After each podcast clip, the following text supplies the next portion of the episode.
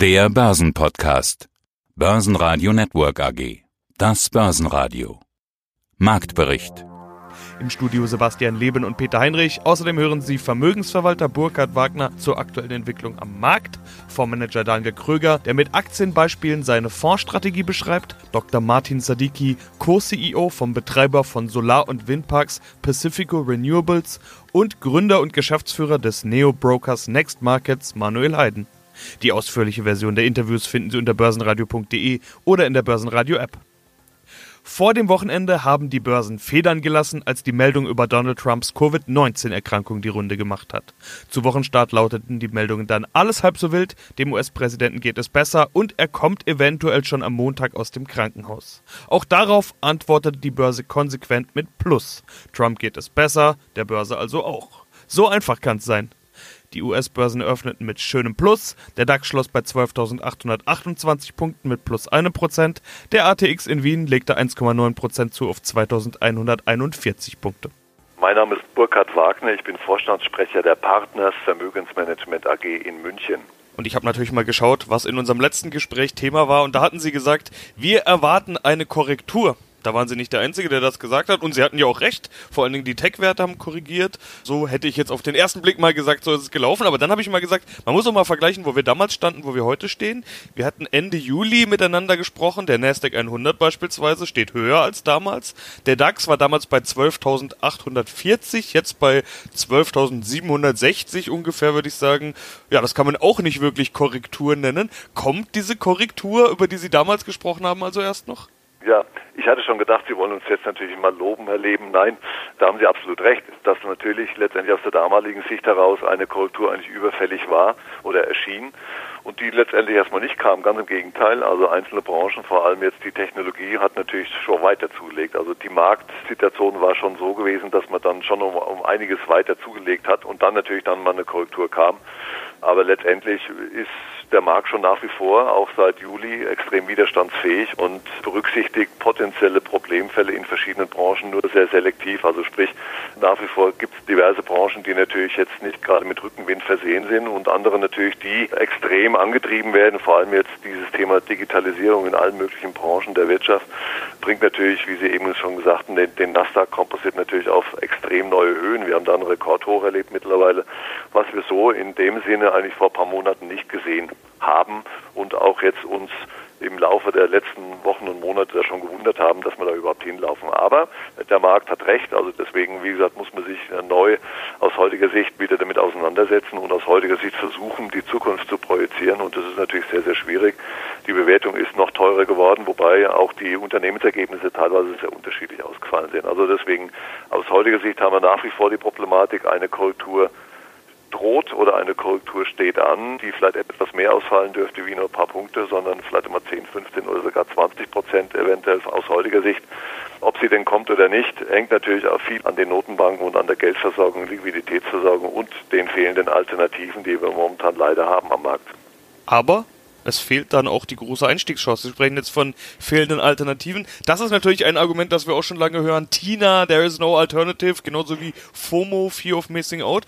Die Leute wollen in den Markt und wenn Korrekturen da sind oder Rücksetzer, dann gehen die auch in den Markt. Wer jetzt quasi seit unserem letzten Interview auf die große Einstiegschance wartet, der wartet ja eigentlich immer noch. Also muss man irgendwann dann einfach trotzdem kaufen, Fear of Missing Out, oder kann man da trotzdem jetzt irgendwie mal noch ein bisschen abwarten?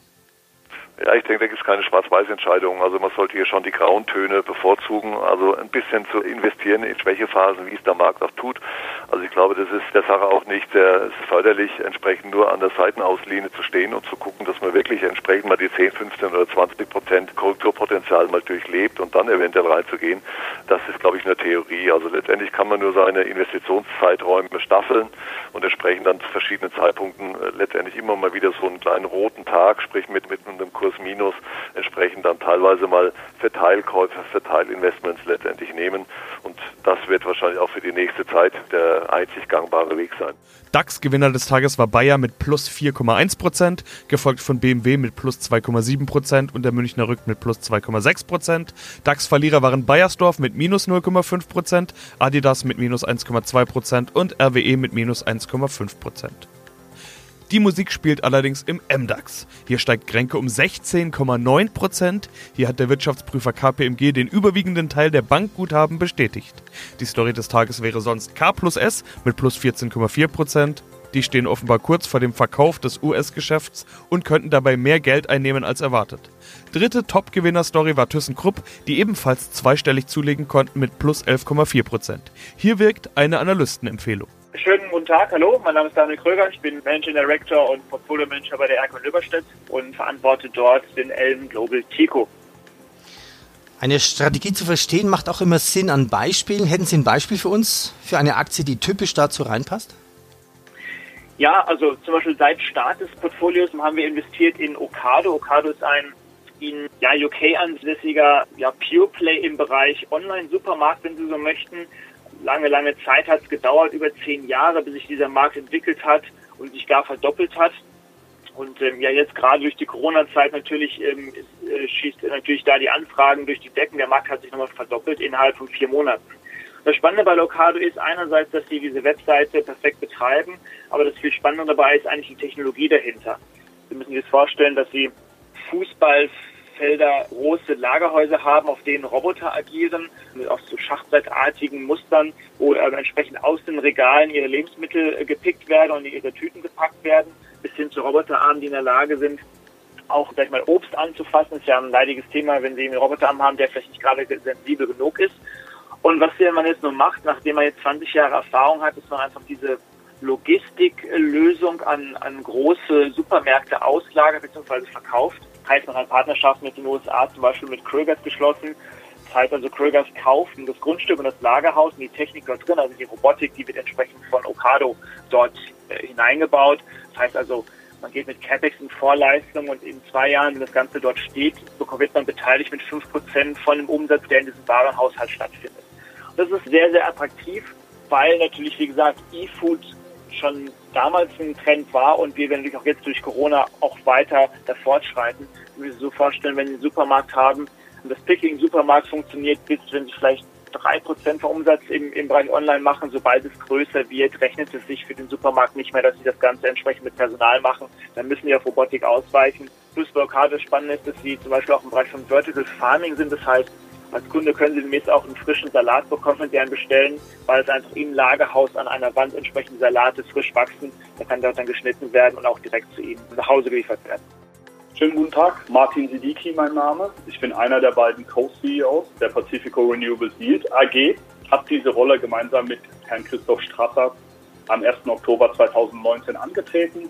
Wir haben nicht nur eine gemeinsame Zukunft hier bei der Pacifico Renewables Yield AG, sondern auch eine gemeinsame Vergangenheit wir waren, bevor wir diese Rolle angetreten haben, gemeinsam bei JP Morgan, haben uns dann entschieden, in diesem interessanten Segment dieses interessante Geschäftsmodell aufzubauen, haben damals große Erwartungen an die unternehmerische Herausforderung gehabt, die sich auch, kann man heute schon, und da kann ich für uns beide sprechen, bestätigt haben. Wir hatten ein tolles erstes Jahr, ziemlich genau ein Jahr, da heute der 5. Oktober ist, haben einiges erreicht und freue mich darüber, heute mit Ihnen sprechen zu dürfen. Ja, tatsächlich ziemlich genau ein Jahr. 5. Oktober, Sie sagen es und wir wollen über Ihr Thema sprechen. Der Name, der sagt ja schon ganz viel aus. Pacifico Renewables, also erneuerbare Energien. Auf dem Weg in eine Zukunft sauberer Energie ist das erste, was man auf Ihrer Website zu lesen bekommt. Zuletzt wurde ja vermehrt wieder über Energiewende gesprochen. Das Thema ist in diesem Corona-Sog so ein bisschen untergegangen, aber wieder hochgekommen. Mit etablierten Technologien und einem kompetitiven Geschäftsmodell treiben wir die Energiewende voran. Also noch ein Zitat von der Website. Bei Ihnen geht es um Windenergie und Photovoltaik. Wie ist denn aus Ihrer Sicht gerade der Stand der Dinge, Stand der Energiewende? Die Energiewende an sich, wie Sie sie angesprochen haben, ist natürlich ein sehr deutsches Phänomen und Deutschland ist auch unser Heimatmarkt. Wir haben jetzt in dem letzten Referentenentwurf sehr viele positive Dinge zur Kenntnis genommen, halten die Energiewende, und das teilen Sie sicherlich auch mit uns, für unumkehrbar und für absolut notwendig.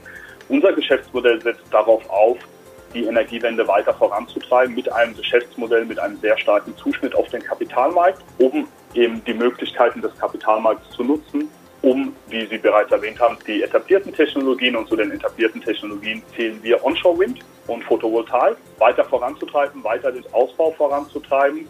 Wir sind aber darüber hinaus, jenseits der Energiewende, wie wir es in Deutschland kennen, auch in den Ländern Italien, Tschechien und Holland aktiv und denken auch bereits über den Markteintritt in weitere Länder nach, Insofern freut uns der letzte Referentenentwurf, aber die Energiewende sehen wir natürlich als ein Phänomen, das über die deutschen Grenzen hinaus von unabdingbarer Wichtigkeit ist. Und insofern verfolgen wir auch ein europäisches Geschäftsmodell und versuchen mit unserem klar auf den Kapitalmarkt zugeschnittenen Geschäftsmodell einen Beitrag zu leisten, die Energiewende im europäischen Kontext weiter voranzutreiben. Wenn man jetzt über Photovoltaik spricht, Sie haben jetzt speziell den Kapitalmarkt angesprochen, da gibt es ja nach wie vor viele Anleger, die sagen, oje, die ganzen Solardinger, die sind doch alle pleite gegangen. Jetzt muss man dazu sagen, mhm. Sie sind Kraftwerksbetreiber. Also sie produzieren keine Anlagen, sie bauen die Anlagen nicht, sondern sie betreiben. Habe ich das richtig verstanden?